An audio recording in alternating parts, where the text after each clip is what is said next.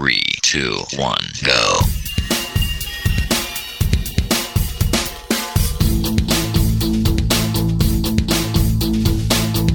Enredando, la informática que se escucha.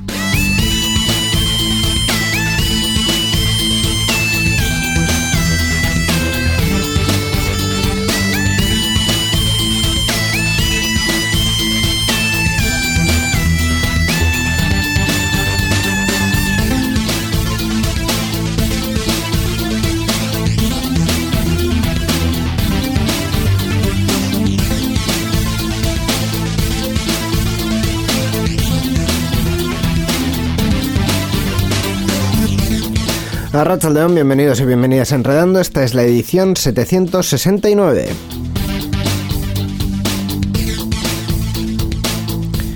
Una edición en la que probablemente si no hablamos de inteligencia artificial es que no estamos en 2023, eh, estamos absolutamente colapsados por todas las eh, noticias y cuestiones que están surgiendo sobre la inteligencia artificial y yo creo que hasta alguno de nuestros colaboradores va a querer ser eh, sustituido por alguna inteligencia artificial.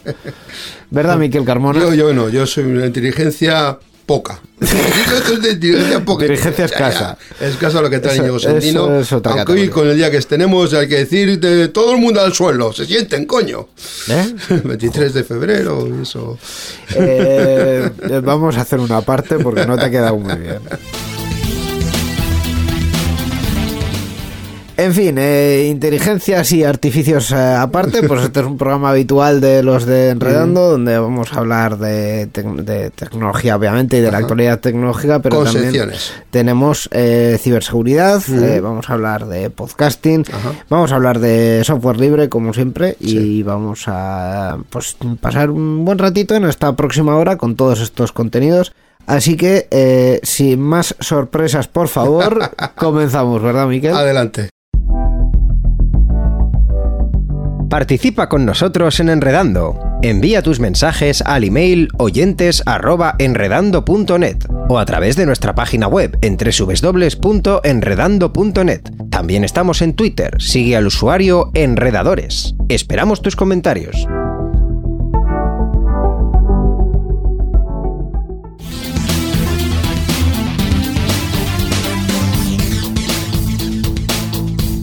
Enredando, la informática que se escucha.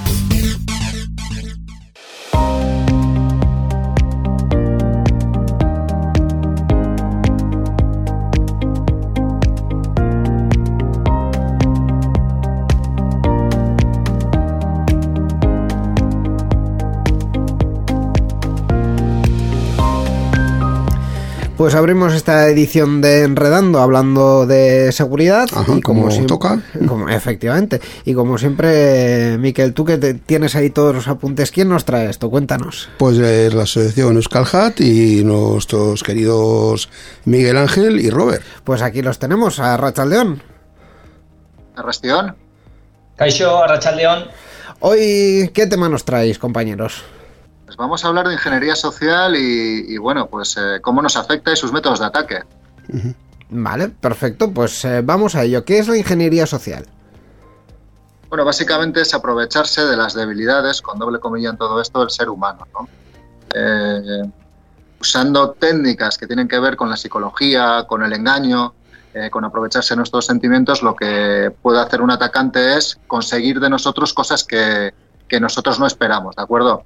En general es un fallo que tiene que ver con la forma que, tiene el ser humano de ser y bueno, pues atentan contra la naturaleza humana, eh, a veces contra nuestro deseo de complacer, contra nuestro temor a un servicio, a perder algo, contra nuestro temor a nuestro jefe. Ah, se intentan aprovechar de nuestra voluntad de ayudar a los demás, eh, de que somos sumisos ante la autoridad o bueno, pues determinados eh, clics, vamos a decir, psicológicos. Es una cuestión que al final trasciende lo que es solo la tecnología, es una cuestión eh, que puede ocurrirnos también, pues... Eh, Más social que... Sí, sí, pues eh, timos muy famosos que ha habido históricamente también son ingeniería social, ¿no? Aprovecharse de, quizá de, de una imagen o de una, un tipo de persona que pueda estar pidiendo algo, este tipo de cosas también son ingeniería social eh, que además siempre van dirigidos más o menos a, a, los mismos tipos de personas, ¿no? Sí, o más bien, bueno, pueden ocurrirle a cualquiera, ¿no? Eh, la ingeniería social es el primer vector de ataque, ¿no? Y, no solo por Internet, o sea, también nos puede pasar por teléfono o, en persona.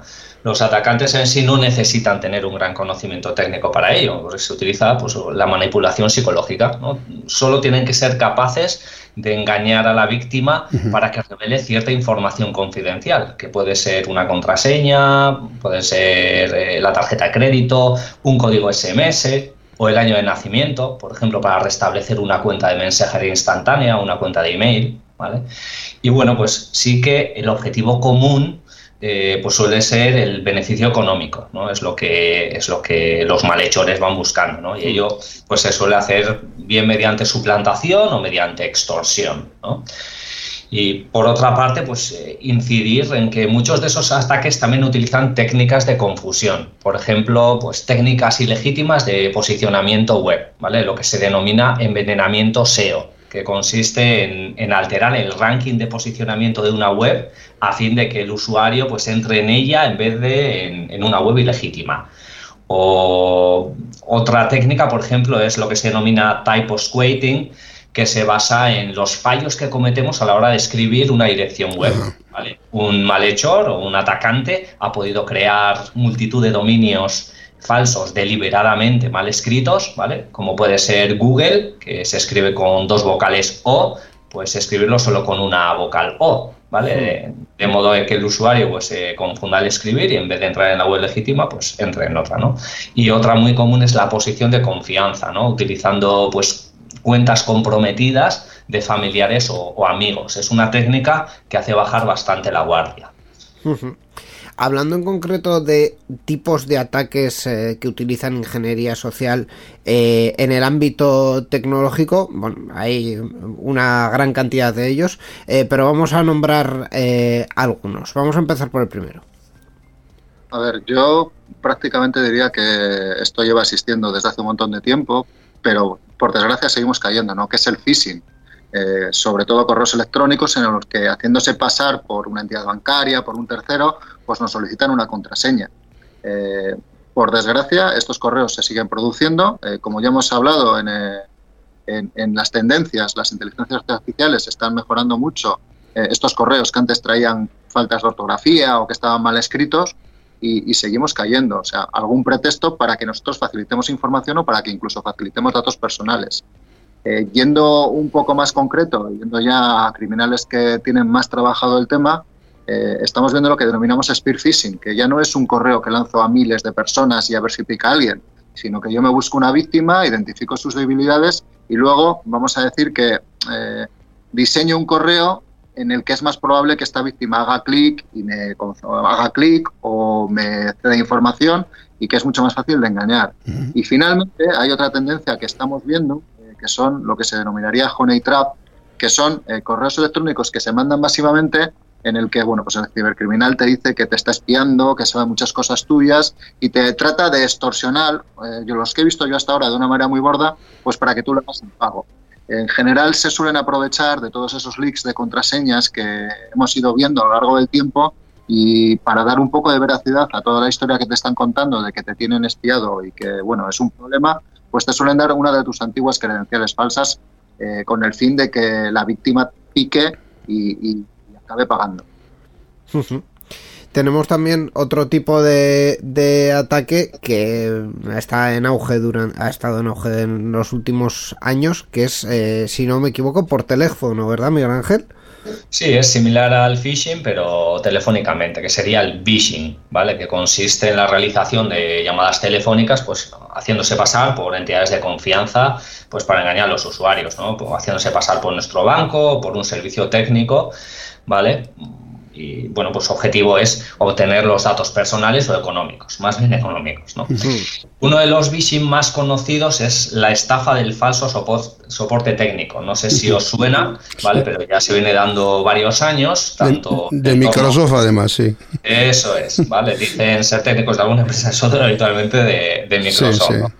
Y resulta bastante característico que habitualmente el acento de la persona llamante suele ser de países del este. Y bueno, suele utilizar un pretexto, pues como haber detectado remotamente un software pirata en nuestro ordenador o que el ordenador lo tenemos infectado, o que hay un problema con el router, algo así, ¿no? Intentan convencer a la víctima, pues para acceder a su ordenador y prestarle ayuda, ¿no? Instándoles además a instalar un programa, un software de control remoto. Y bueno, en este caso, nuevamente la intencionalidad es, económica, ¿no? Pues exigen a la víctima acceder a una pasarela de pago, pues por los servicios prestados y de esta manera pues se quedan con la visa, ¿no? O además, eh, como les damos acceso a nuestro sistema, en muchos casos pues pueden hacer inaccesible la información con un ransomware y solicitar un rescate para recuperarla. Al final mm, de este tipo de ataques es, importante contar que aparte de que mm, de la obviedad digamos de que Microsoft no está llamando a, nadie Por, nada, o sea, es un servicio que Microsoft no ofrece. Yo creo que cada vez ofrecen incluso menos, menos soporte eh, informático. Normalmente los soportes informáticos, y os lo digo por experiencia, no tienen acceso a ningún dato económico y el soporte informático no es el que se encarga de la facturación ni de cobrar ese servicio. O sea, el soporte informático lo que hace es soporte informático. No hay, nada más. No hay más. Y, en fin. Yo, eh, yo tengo un truco muy bueno para eso, que es que cuando te llamen digas que eres usuario de Linux y dices que es Microsoft, yo soy Linux nada más. Y así les cortas un poquito el, discurso. Cuelgan bien rápido. Muy rápido. Vamos a hablar de, de otro tipo, del smishing. Bueno, eh, a ver, hemos hablado de correos electrónicos, hemos hablado de llamadas y ahora vamos a hablar de SMS, por supuesto. Eh, tanto en las llamadas como en los SMS, pues lo importante es que el número que te llama, el número que a ti te aparece en el display del teléfono, se puede falsificar. Hmm. Antes era más fácil, lo van complicando, pero aunque tú recibas un mensaje en el que pone una entidad bancaria, así en letras mayúsculas, eso no quiere decir que el mensaje sea de esa entidad bancaria. Y gracias a eso, pues eh, los criminales ganan ese pequeño punto de confianza para que tú pinches un enlace en el que te puedes descargar un malware o para que tú pinches un enlace en el que luego te aparece un formulario en el que te indica que debes de solicitar datos o que debes de introducir los datos de tu tarjeta bancaria, de tu cuenta, etcétera, etcétera. Eh, a este respecto, eh, me llama, os recuerdo bastante un virus que fue bastante, bastante dañino de Android, en el que, bueno, tenías un paquete por recibir, eh, te invitaba a que descargases una APK, esta APK eh, suplantaba a una compañía de transportes y lo que hacían en realidad era instalarte un troyano que se encargaba de vaciar tus cuentas de una manera bastante efectiva. Y luego, por otro lado, eh, hay otra modalidad que también estamos viendo y es que, bueno, pues a través de una cuenta que te roban de WhatsApp, también te mandan un mensaje, en este caso de mensajería instantánea, eh, un amigo te indica que por favor le, facilites un código que te va a llegar a tu teléfono. Evidentemente el código que te llega es el código de recuperación o el código de entrada en tu cuenta WhatsApp y a partir de ese momento pues pierdes eh, lo que es el control de tu, de tu, aplicación de mensajería instantánea. Con lo cual, mucho cuidado de, con estos mensajes inesperados que nos llegan de urgencia en el que nos piden que hagamos cosas rápidamente. Eh, importante también recalcar que correos y otros y otras entidades que, que, envían paquetes nunca, nunca, nunca ponen un enlace en ningún SMS. Incluso creo que ya ni en correos electrónicos, pero jamás. que me llamó la atención en su momento y es que Osakidecha sí. Eh, la vacuna del COVID era con SMS con enlace. Sí, Sí, sí. Eh, de hecho, repasando mis SMS ahora mismo, eh, he visto e, ese mismo caso y me ha llamado la atención. Eh, habría que recomendarles que tampoco, que tampoco lo pusiesen. hay que, al final, por SMS se puede dar la información, pero el enlace mm, casi mejor que, que no, por no levantar sospechas tampoco. Vamos a hablar de otro tipo de ataque que es el baiting. Sí, el baiting, o bueno, también es conocido como gancho o cebo, ¿no? Es un ataque de ingeniería social en el que el atacante presenta una oportunidad tentadora a la víctima. por el que supuestamente pues, obtendrá un beneficio o por simple curiosidad. Y se utiliza para atraerle a sufrir un ciberataque sin que él lo sepa. Por ejemplo, resulta común dejar abandonados dispositivos de almacenamiento externo ya infectados, es decir, USBs, por ejemplo, a fin de que el usuario los conecte e infecta su sistema. Para ello es habitual que el atacante los deje pues, tirados, por ejemplo, en sitios públicos, ¿no? pueden ser supermercados o, parkings y además, pues imaginaos si están etiquetados de forma atrayente, ¿no? memoria de beneficios o, fotos del verano. Y bueno, pues al final, una vez la víctima lo conecta al sistema, que puede ser personal o profesional, pues podemos estar creando una puerta trasera eh, al, atacante sin saberlo, ¿vale? Permitiéndole al final pues, eh, un acceso completo a nuestro sistema. Y ya por último, uno de, que yo creo que mm, ha ido bajando durante los años, em, hacer este tipo de ataques creo que es más complicado, pero el fake API, es decir, el punto de acceso falso, eh, también, también es uno de estos ataques, ¿no? Sí, como bien has dicho, bueno, pues el alcance que puede tener hoy en día, pues afectaría a páginas que no son de grandes empresas, porque hay ya medidas de protección en los navegadores que mitigan mucho este tipo de ataque pero bueno, básicamente, por explicar a los oyentes de qué estamos hablando, yo levanto un punto de acceso bajo mi control con un nombre sugerente, con un nombre parecido al, sitio en el que se puede encontrar nuestra víctima. Eh, se trata de conseguir mucha navegación de gente y a partir de ahí, bueno, pues lo puedo intentar presentar una página falsa, puedo intentar robarle algunas credenciales, etcétera. Básicamente se trata de aprovechar de ese gusto que tenemos por lo gratis, ¿no? por el wifi gratis en concreto es eh, como decíamos es un poco más complicado hoy en día pero pero bueno también hay que estar al tanto eh, ya para terminar vamos a dar unas pequeñas buenas prácticas unas recomendaciones para eh, para que no caigamos en este tipo de ataques Sí, yo diría el primero, bueno, fundamental, determinar si la persona que nos, que nos contacta es quien dice ser. Ante la duda, pues siempre es una buena práctica que, consultemos directamente al origen.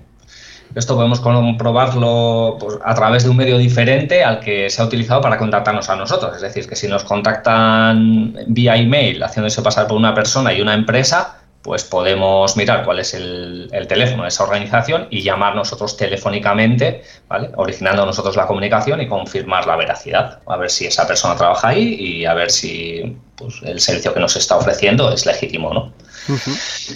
Eh, el segundo, la segunda buena práctica que, que daría sería pues, que eh, si el mensaje que se nos transmite ya tiene un carácter de urgencia, habitualmente es una mala señal.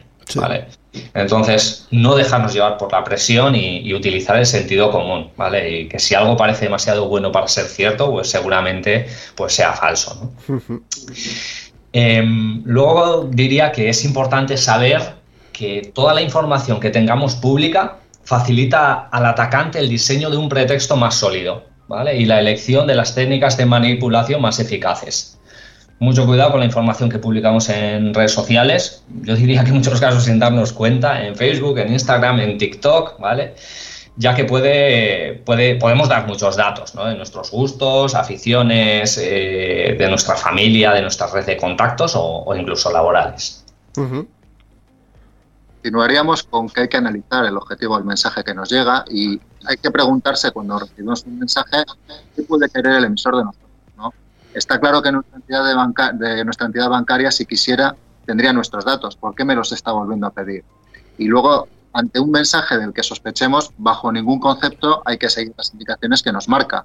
Eh, si recibimos un mensaje en el que te dice que tienes que entrar a la entidad bancaria urgentemente, en vez de pinchar el link de ese mensaje, podemos intentar entrar por fuera.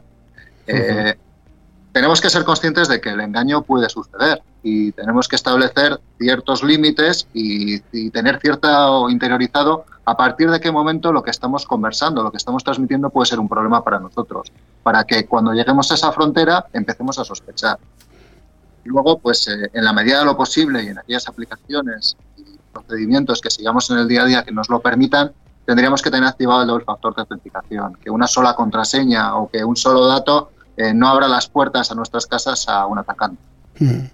Y sobre todo yo creo que ser precavidos y ser escépticos, no fiarnos de lo que nos provenga de un SMS o de un correo electrónico y ir siempre a la fuente original para verificarlo. Pues estas son esas buenas prácticas, esas recomendaciones, que es con lo que nos vamos a quedar, con lo positivo, que nos han traído los compañeros de Euskal Hack, que es una organización sin ánimo de lucro que tiene como objetivo promover la comunidad y la cultura en materia de seguridad digital. Y su página web es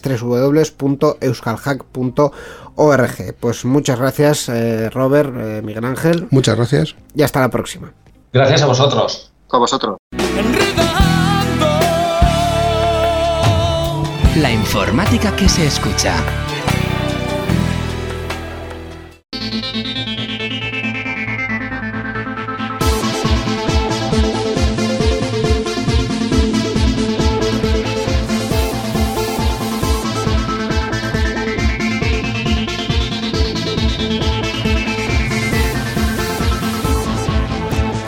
Pues después de estos contenidos tan interesantes que hemos escuchado sobre seguridad, vamos con otro tema, que en este caso es Mundo Podcast. Vamos a hablar de podcasting y como siempre vamos a hablar con nuestro recomendador favorito de podcast y miembro de órbita friki, Roberto Arrachaldeón.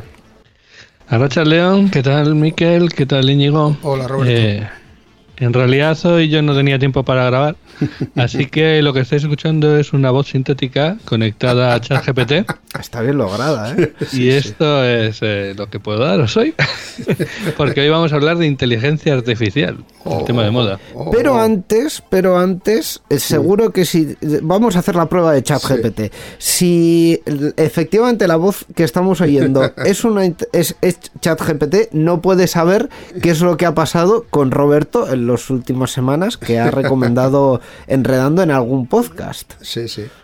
¿Lo sabe la voz? Sí, porque la voz es más lista que ChatGPT. Ah, es que es, inteligencia artificial y claro, ahí tiene inteligencia.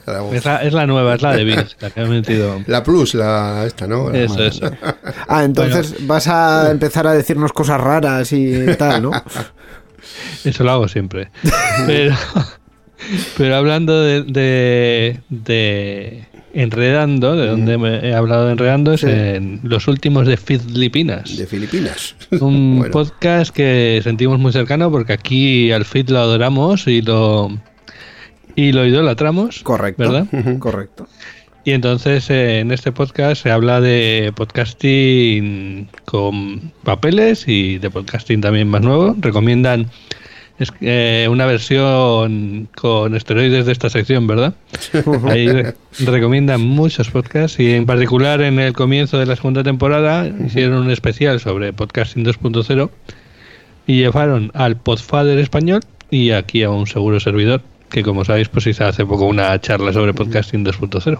Efectivamente. 45 pues. minutos de entrevista que te hicieron, ¿eh? Sí, sí. El programa dos horas o por ahí dura. Sí, sí. sí, sí, dura lo que tenga que durar. Sí, dura mucho. Y además pues con, con el podfather que es José Antonio Gerado, que bueno, no te podían poner con otro con otro con más nombres, ¿sabes? El de comunicando. Honrado. Sí, el de comunicando, efectivamente. años ya que, que, se emitía por aquí también. pues, este pues les mandamos un saludo a los compañeros de los últimos de Filipinas y ahora sí ya vamos a hablar. Arcais y Julián. Efectivamente, pues eh, un saludo para ellos y vamos a hablar ya del podcast que nos ocupa hoy, que como hemos dicho es sobre inteligencia artificial, ¿verdad? Pues sí, y tiene un nombre complicadete, a ver si lo digo bien, monos estocásticos. estocaicos. ¿Verdad? Parece, o, estoicos, parece monos estoicos, pero no, no tiene que ver con, el tema estocástico. Estocásticos, efectivamente. Es un, en, estadística creo que significa, o estadística o matemática, bueno, eh, se refiere a que hay cierta aleatoriedad en los resultados, ¿vale? Mientras que alguna distribución lineal sería algo que es eh, previsible, ¿no? Sí, sí. Ah, sí, sí, sí. Bueno, pues eh, eh, va en ese plan. En realidad lo explican en su primer, primer episodio, tráiler, en el que comentan que el tema era que había un artículo que hablaba de que estos chat GPT y todos estos en realidad lo que son son loros estocásticos, en el sentido de que cogen muchas cosas y luego mm, sueltan en base a todo lo que tienen con cierto pues eso, con cierta aleatoriedad, de forma que no sabes exactamente siempre lo, que te van a contestar. De hecho, es lo que hemos comentado muchas veces al, hablar de, inteligencia artificial. Eh, hay mucha información que se le da a estas inteligencias artificiales y en realidad saben escribir muy bien eh, en, en, en, cuanto a gramática y tal, pero no saben eh, la exactitud de lo que están diciendo. Entonces, eh, de hecho, son muy habituales las correcciones y que les corrijas y te vuelvan a escribir y, y bueno, ese tipo de, cuestiones. Sí, pues Monos Estocásticos es un podcast que es relativamente reciente y que trata temas de actualidad sobre inteligencia artificial y que, bueno, le meten bastante humor. ¿Cuánto de reciente? Pues muy, muy, muy reciente. Son de febrero de 2023, o sea... Eh, hace nada. Hace nada. Entonces lo presentan Antonio Ruiz, eh, que es de Sataka, y que yo ya lo conocía de otro podcast anterior sobre inteligencia artificial, una, una edición limitada, como dice, porque fueron una serie de episodios, que se llamaba CapChap. CapChap. CapChap cuando lo más así que había de inteligencia artificial era ese tipo de cosas, ¿no? Las imágenes de, de, Google que estaban entrando sus algoritmos y tal. Y eh, lo de cacha es la imagen esa que parece que hay que escribirla para que reconozca que eres una persona. Sí. Bueno, pues mm. algunos no lo saben. Sí, que eso ya quedó un poco bueno, pero todavía sigue en el olvido. En, algunos, sitios, sí, pero Google ya lo ha retirado. lo ha ido retirando. y que mm. se usaba en algunos casos para alimentar eh, redes neuronales, precisamente. Sí, de reconocimiento de caracteres para escanear libros y tal. Por ejemplo. Y luego tenemos a Matías Sabia, que ya lo hemos traído por aquí. Cuando hablamos de. ¿De qué cuál hablamos? De uno de los podcasts. Ah, de Elon de cuando hablamos de él en el podcast de, que hacía con Alex Barredo. Eh, un podcast que ha envejecido, muy rápido y muy, y muy mal. Bueno, pero sigue de actualidad, porque al fin y al cabo el tema está muy actual. Sí, sí, sí. Eh, Elon empezó siendo un podcast de, mm, de humor y, y, y, celebración y, va a acabar siendo un podcast de, de terror. Pero bueno. Pero volviendo al, al, podcast de hoy, de monos estocásticos, eh, pues eso, lo presentan ellos dos, que se lo llevan muy bien, tienen muy buena química entre los dos. Los episodios duran eh, no más de lo que tienen que durar, o sea, entre 45 y 60 minutos, con lo que se te pasan muy rápidos, ¿vale? Y eso, y cada semana tenemos uno nuevo, así que están sobre encima de la actualidad. Eh. Semanales. Sí, sí, sí. Claro, es un episodio, o sea, es un podcast muy reciente, pero ya algunas cositas nos destacables nos habrán dado, ¿no? Algunos episodios que tengan su chicha. Sí, vamos a comentar. O sea, ellos han dividido el podcast en tres secciones básicamente. La sección noticias, luego tienen un tema principal, en el que se, se extienden un poco más, y luego otro que han utilizado una nomenclatura cogida de los toros, que no me gusta mucho, mm. pero bueno. Eh, eh, cogida del toro, cogida. Sí, también, tampoco, tampoco has estado ahí, ¿eh? tienen, una sección que se llama Enfermería o Puerta Grande. Básicamente en la que comentan algunas ideas que están saliendo de inteligencia artificial y dicen si son buenas o son malas, como ah. dicen. deberían. Pero bueno. y de los episodios, pues Muchos. Por ejemplo, en uno de los últimos hablan sobre prompt injection. ¿Sabéis lo que es lo de prompt injection? Mm, la verdad que no. La de prompt injection es esto de eh, buscarle las vueltas a la inteligencia artificial, hacerle preguntas de forma que te cuente cosas que no estaba programada, que no debería contarte. Ah. como por ejemplo, al Bing Chat este que han sacado ahora le han sacado que en realidad es un nombre interno no sé cuál y que tiene unas reglas para eh, pues, pues, para seguir su comportamiento que son no sé cuáles y, a base de de una serie de entradas, pues han conseguido que se lo cuente cuando no debía. Mm, claro. También lo hemos visto en, en los casos estos en los que ChatGPT mm, se niega a darte respuestas, entonces le dices que tiene que interpretar un personaje que se llame no sé cómo y que entonces ese personaje hace la cosa que tú quieras que, que te diga y entonces sí te lo dice. Exacto, pues eh, eh, esa, se trata exactamente de eso.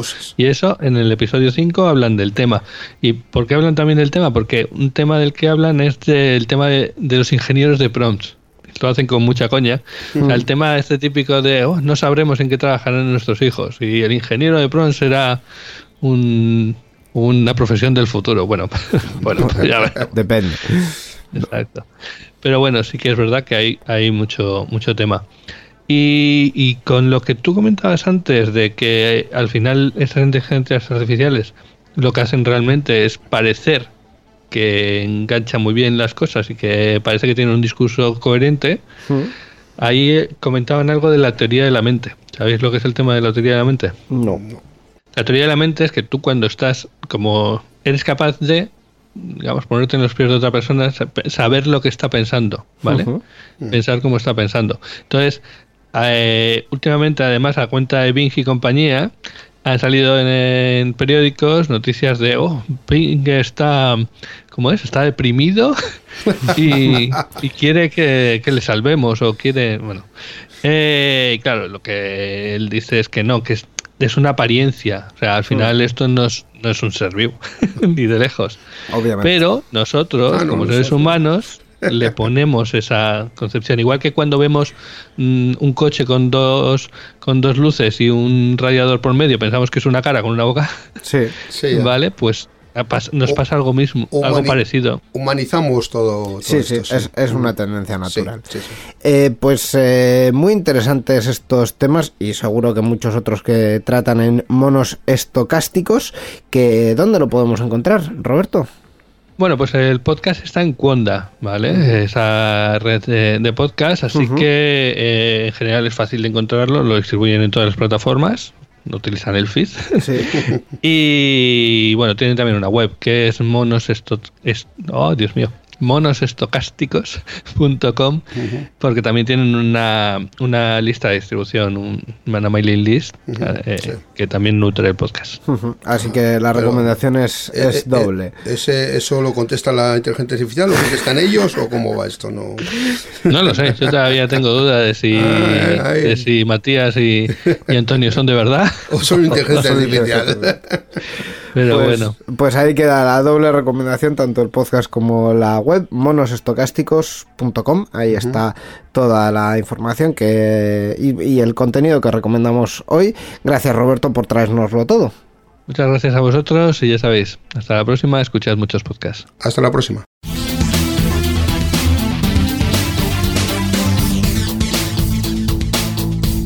Enredando, la informática que se escucha.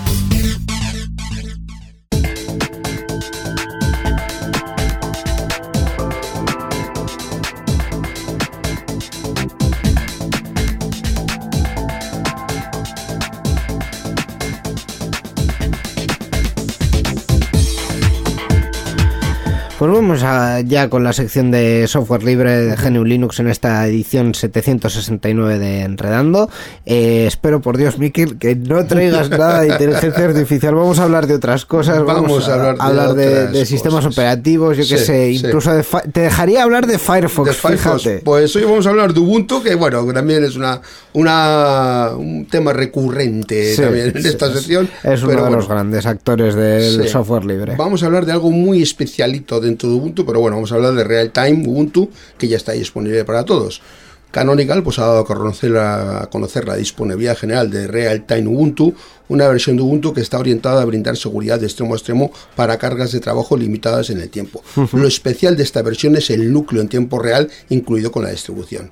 El núcleo kernel en tiempo real, eh, recientemente desarrollado dentro de Ubuntu, es más capaz de atender casos de uso dependientes de la latencia extrema, proporcionando tiempos de respuesta deterministas a los eventos de servicio. Esto lo hace ideal para aplicaciones sensibles al tiempo en los sectores automotriz, aeroespacial, industrial, de sector público, minorista y de telecomunicaciones. El conjunto de parches que incorpora hace que el kernel sea más preventivo eh, que el Linux estándar, lo que reduce la latencia y garantiza una ejecución de tareas predecible en el tiempo. Además, Realtime Ubuntu es una plataforma ideal para las necesidades de transformación de la red 5G de los proveedores de telecomunicaciones, ya que ofrece un mayor rendimiento y una latencia ultra baja garantizada para la infraestructura de telecomunicaciones más críticas. Sí, que es, todo está empezando a ser un, problema porque cuando ya bajas del milisegundo, ¿qué pasa ahí? Sí, es ¿Qué está pasando? Así es. Pues bueno, para finalizar, Canonical está ofreciendo dos variantes Ubuntu en tiempo real, una con Ubuntu Server 22.04 LTS, ahora disponible a través de su suscripción de nivel empresarial Ubuntu Pro, y también hay un nivel gratuito para uso personal y a pequeña escala.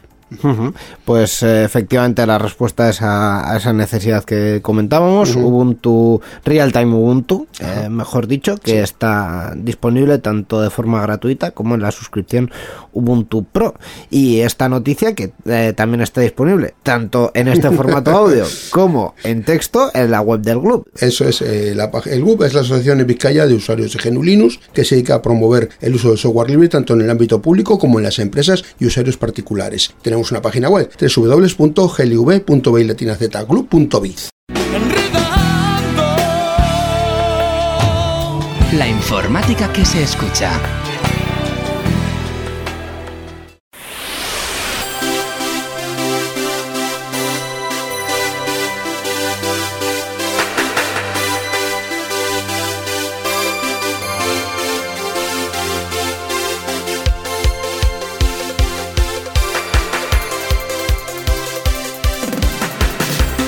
Pues vamos ya con el resto de la actualidad en esta edición de Enredando y como siempre la actualidad eh, general pasa por la maravillosa voz de nuestro colaborador y segundo de Armando en Sarean Sear, Borja Arbosa, Arrachaldeón. Arrachaldeón muchachos. Hola, ¿qué tal Borja? Bueno, pues eh, yo ya no sé si vamos a seguir hablando de, de, de chat GPT y de inteligencias artificiales o no, pero es cierto que lo que comentábamos antes con Roberto, se nos están revelando las inteligencias artificiales hasta el punto de que, eh, bueno, eh, lo comentábamos la semana pasada, ya Microsoft ha añadido eh, ChatGPT en una versión de Bing que se llama Bing IA o AI, no sé, no sé cómo ha puesto las letras.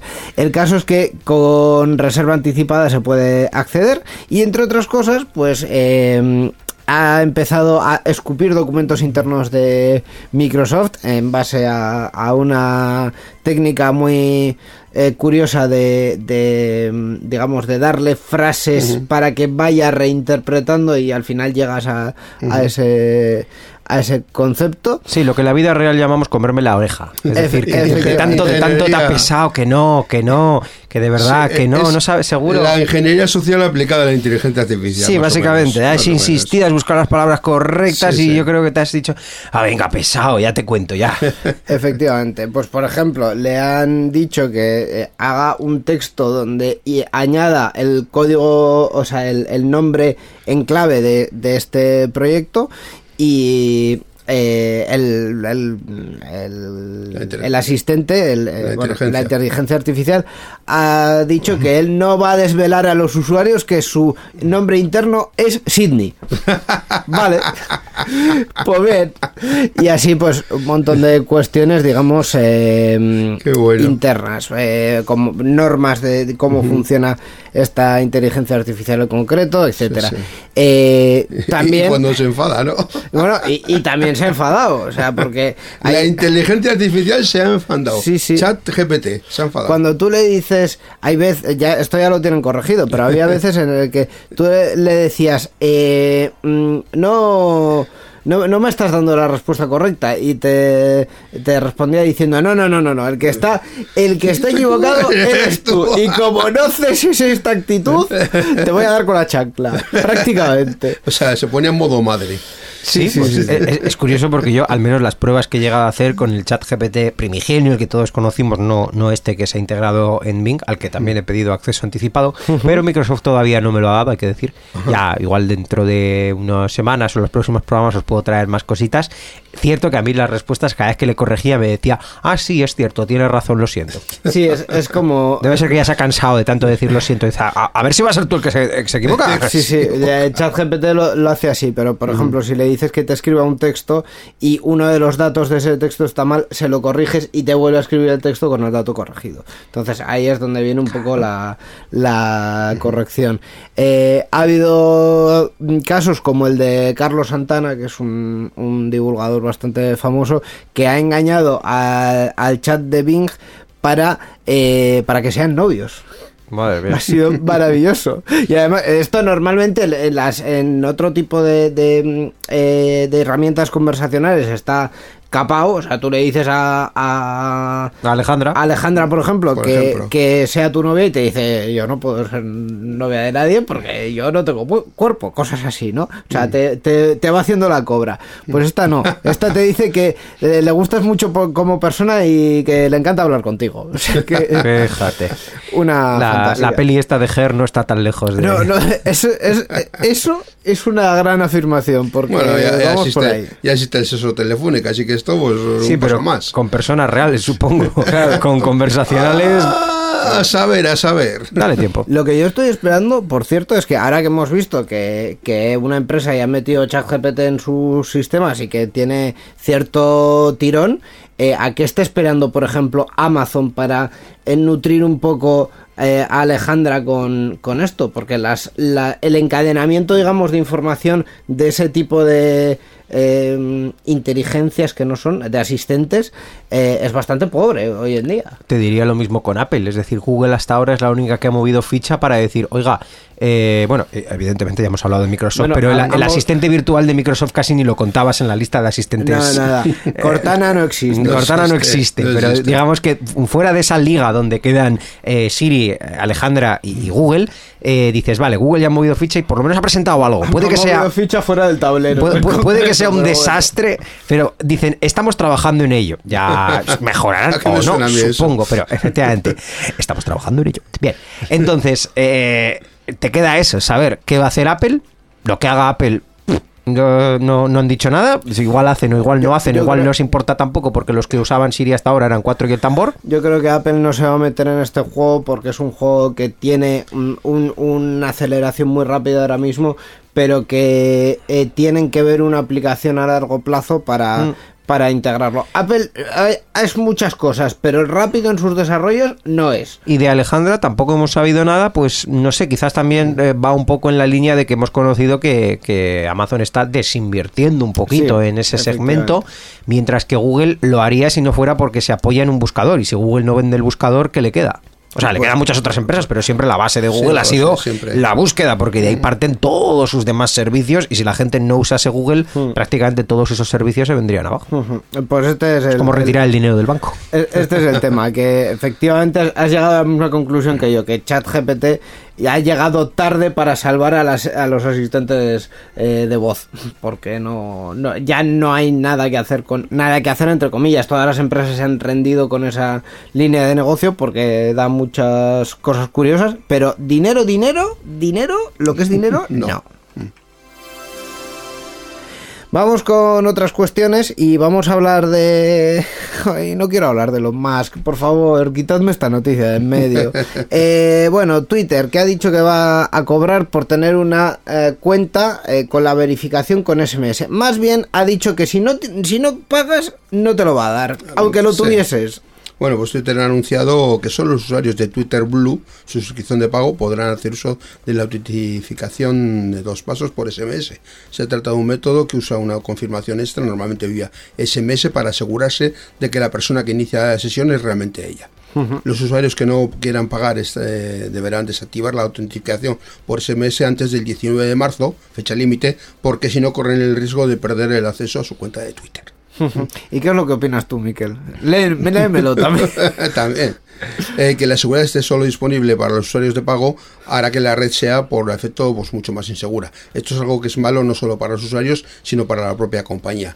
Es posible que empecemos a ver robos de cuentas, problemas con el phishing y demás, lo que provocará que muchos usuarios que ya usaban poco Twitter, pues decidan irse de la red social para siempre. Este es el, el tema, que la verificación en dos pasos por SMS es un sistema muy fácil y muy accesible y que eh, tenerlo o no, o sea, tenerlo aunque es- se abuse de él es peor que no tenerlo. Por eso todas las redes sociales y todas las aplicaciones de, de, mm, un poco de sensibilidad de datos eh, han, han implementado esta Sí, los bancos también, etcétera. Los- No solo los bancos, Sí, pero, muchos eh, más. Pero eh, poniendo un ejemplo. esta semana me he dado de alta en un proveedor de hosting para probar sus servicios y me han pedido verificación por SMS. O sea, no os, no os digo más.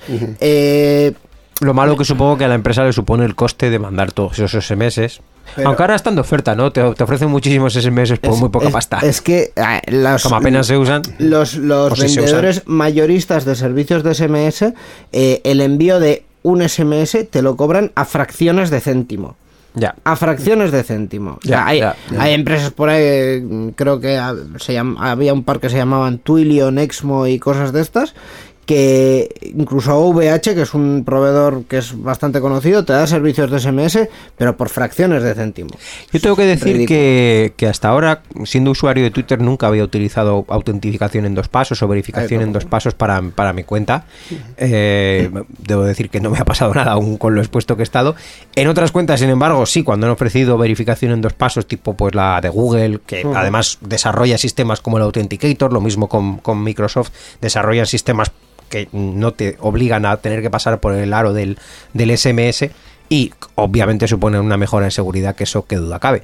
No tampoco sé cuánta gente tenía lo de la autenticación en dos pasos o que gente que era tan, tan Bastante. poco precavida como yo que no la tenía. Bas- Bastante, no, no, la compañía no ha publicado números, obviamente, pero eh, bastante. Eh, tampoco me creo, por cierto, esto de que a partir del 20 de marzo la gente se va a quedar sin acceso a su cuenta. Es lo que andan es, diciendo, o sea- es, es una medida de presión para no tener que enviar ese último SMS, porque Ya la no va a forma de más. desactivarlo es enviar SMS.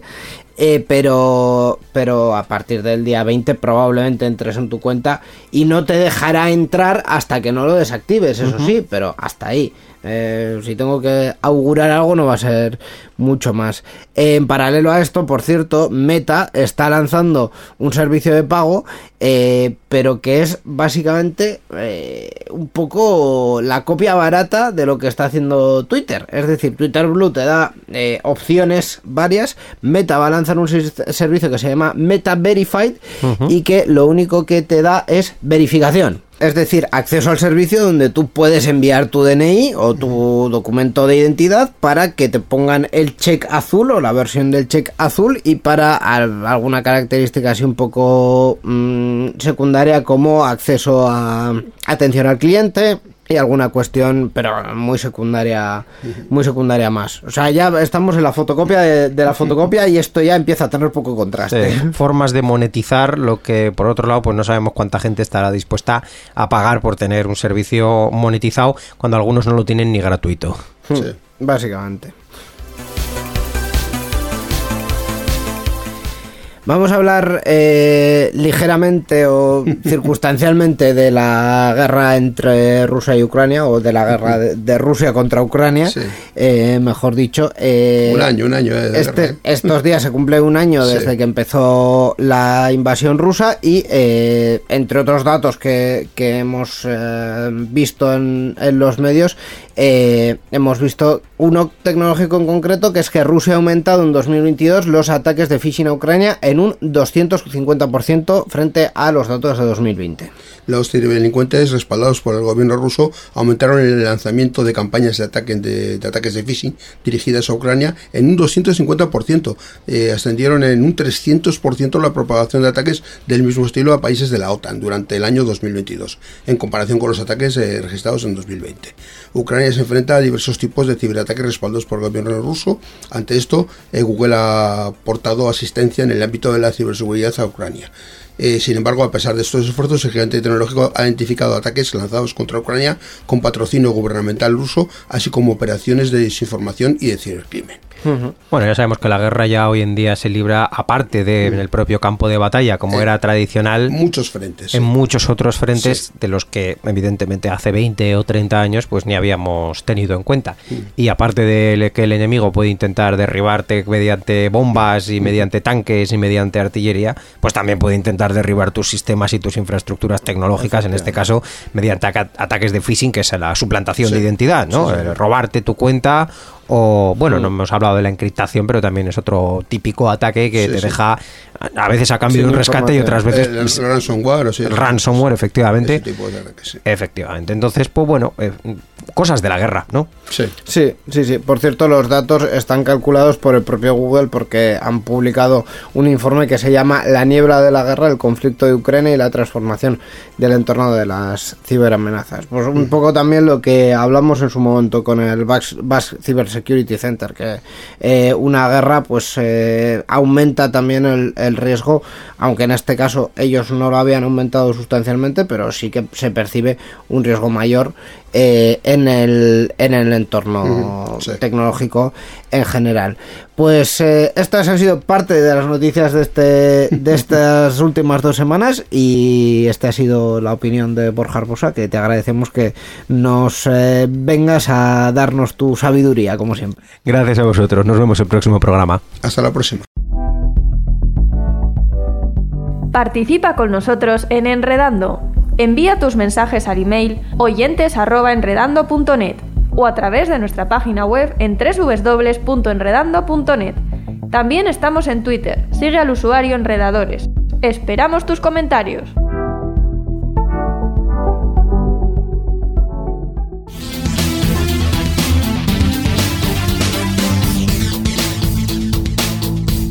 Enredando, la informática que se escucha.